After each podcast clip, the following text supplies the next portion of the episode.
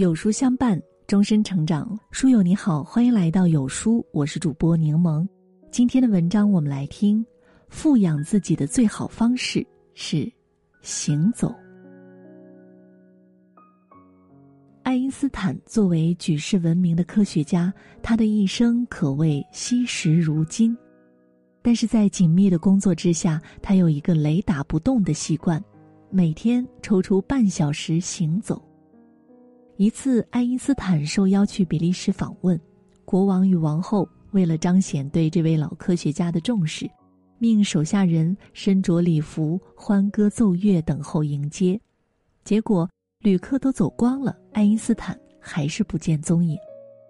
后来人们在王宫找到了他。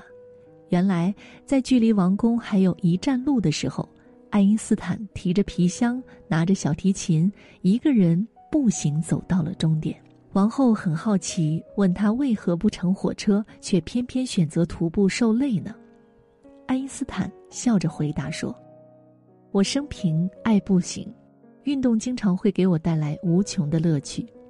现今社会，每个人都多少处在生活的压力之下。”越是这种时候，就越要学会照顾好自己，养护好我们的身心。而富养自己最好的方式，就是行走。一行走，富养身体。前段时间，冬奥会开幕式让导演张艺谋再次进入大家的视野。为了冬奥会顺利展开，他每天工作二十个小时，同时推进九个项目，开会到凌晨两三点。也成为家常便饭。很多人在看完这张行程表之后都不敢相信，到了七十一岁的年纪，张艺谋还有着如此旺盛的生命力。其实这背后离不开他长期坚持的一个习惯。张艺谋曾说：“无论刮风下雨，甚至下雪，自己每天都会快走五公里，走到身体微微出汗是最好的状态。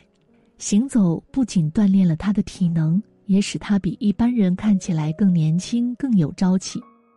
世界卫生组织曾认定，走路是世界上最好的运动。坚持行走能够增强人的体魄，锻炼人的身材，磨练人的意志。越是经常行走的人，身体越是健康，精神越是饱满。巴金一生都热爱行走。年轻时在巴黎求学，每天上午到卢森堡公园里散步。临老了也没有松懈下来。每天早晨第一件事儿就是喝杯牛奶，然后去楼下院子走一走。甚至晚年生病了，拄个拐也要走上几十米或者几百米。老先生活了一百多岁，他唯一的理论依据就是“人老先从腿老”，所以在他看来，锻炼身体走路最好。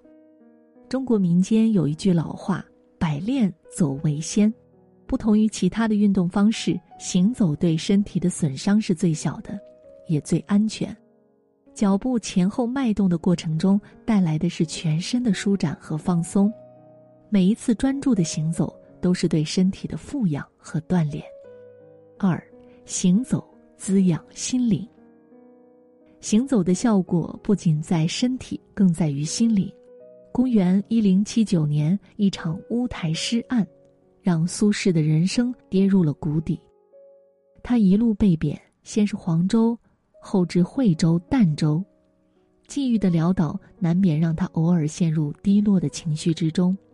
但是，这位千古一遇的大文豪并没有就此消沉，他选择了让美食慰藉自己，让运动疏散心情。在写给朋友程政府的信中，苏轼提到：“晨兴即去，必十里许；气损则缓之，气匀则振之。头足皆热，宣通畅适，久久行之，当自知其妙矣。”每天早上，他都必然快走十公里，走到全身发热，血脉流通，四肢舒畅，汗水的蒸发帮他清理淤积的忧愁和困扰，负面情绪得以悄然释放。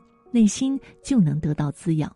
博主张不同也讲过自己的一段经历：三十岁那年，他被老板提升为部门经理，升职加薪是好事儿，但是随之而来的是重重的压力和负担，无穷无尽的工作细节充斥在他的脑海里，好几次在开车上下班的路上，都差点因为精神恍惚出现交通事故。终于，他觉得这样下去不行，必须有所改变。公司离家的距离其实也并不算远，于是他决定往后每日早起三十分钟走路去上班。一开始，他以为这样的过程会很难熬，但是没想到行走的过程中，他放下了手机，忘却了那些繁杂的压力，专注于双腿的脉动，他的心绪得以放空，心情也变得明朗。就这样坚持了一段时间，不仅精神状态放松了很多，工作起来更是有条不紊，难题一件又一件的被克服。歌德说：“只有运动才可以除去各种各样的疑虑，行走的过程就像是一场清空自己的旅途，所有烦恼和焦虑都会在身体的大步向前中被一一瓦解。如果你此刻累了、倦了、厌了，不妨出门走上一走。”在脚步的丈量之中感受世界，让心灵慢行于天地之间。当你学会用行走的方式平衡生活，你的头脑会变得清明，内心也会变得更加丰盈。三，行走是最好的养生。在马克思传中讲述了这样一段故事：一八三七年春天，马克思因为工作过于拼命而病倒，于是就去找医生开药方，但医生给他的建议是。暂时抛开一切，到乡下去休养。于是，马克思离开了市区，到柏林的郊区住了一段时间。在那里，他每天和朋友在河边散步，常常一走就是几小时。乡间的空气让他心情舒畅，每日的行走加速了健康的恢复。对于行走带来的效果，马克思也觉得吃惊。我并没有想到，虚弱的我却恢复得那么健康和强壮。希波克拉底有一句名言：“行走是最好的药。”坚持行走不仅能帮助我们疲乏的身体恢复元气，更能使我们的气色变得红润，甚至在我们看不见的地方带来神奇的变化。但是如果行走也是一门学问，凡事过犹不及，掌握不好正确的走路知识，往往就会带来反向的效果。人民日报分享的五个有关行走的要点，推荐给大家。首先，第一个，行走遵循三五七法则。世界卫生组织身体活动和久坐行为指南报告曾经指出，最佳运动量的标准是每周至少一百五十分钟中等强度运动，或者七十五分钟高度强度运动。跑步之类的运动属于高等强度运动，那么行走就是最典型的中等强度运动。如果你想要养成行走的习惯，最好的频率是一周五次，每次大约三十分钟，行程超过三公里。第二个，适当提速或者加动作。大家都知道，运动出汗对于身体的益处非常多，运动增加的排汗可以加快人体内的新陈代谢的速度。还可以帮助促进身体内的血液循环，所以我们在行走的时候要增加速度和动作，才能达到喘气和出汗的效果。